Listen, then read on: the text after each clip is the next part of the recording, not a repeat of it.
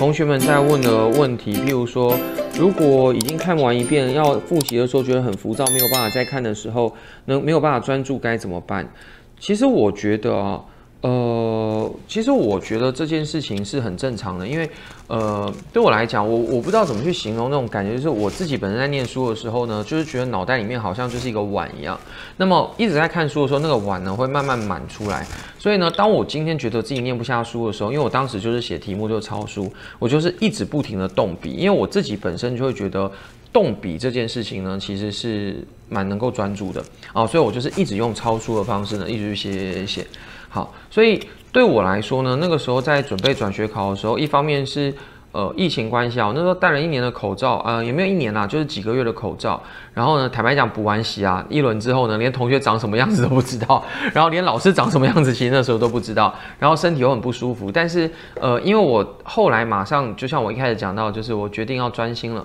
那决定要专心之后呢，又觉得不知道要做什么事情，我就开始抄书。之后，那么有了一个目标，然后我又有进度嘛，我每天是要二十几页啊，一科是二十几页，然后两科可能四十几页，然后后来是抄书，每天都跟自己讲说，我要譬如说，呃，我记得我第二遍的时候好像是呃一天是二十几页吧，二十七还是二十八，出出来是这个数字，就是二十七到二十八页呢，重新在一页去看会写什么申论题的时候，我花了一个多月，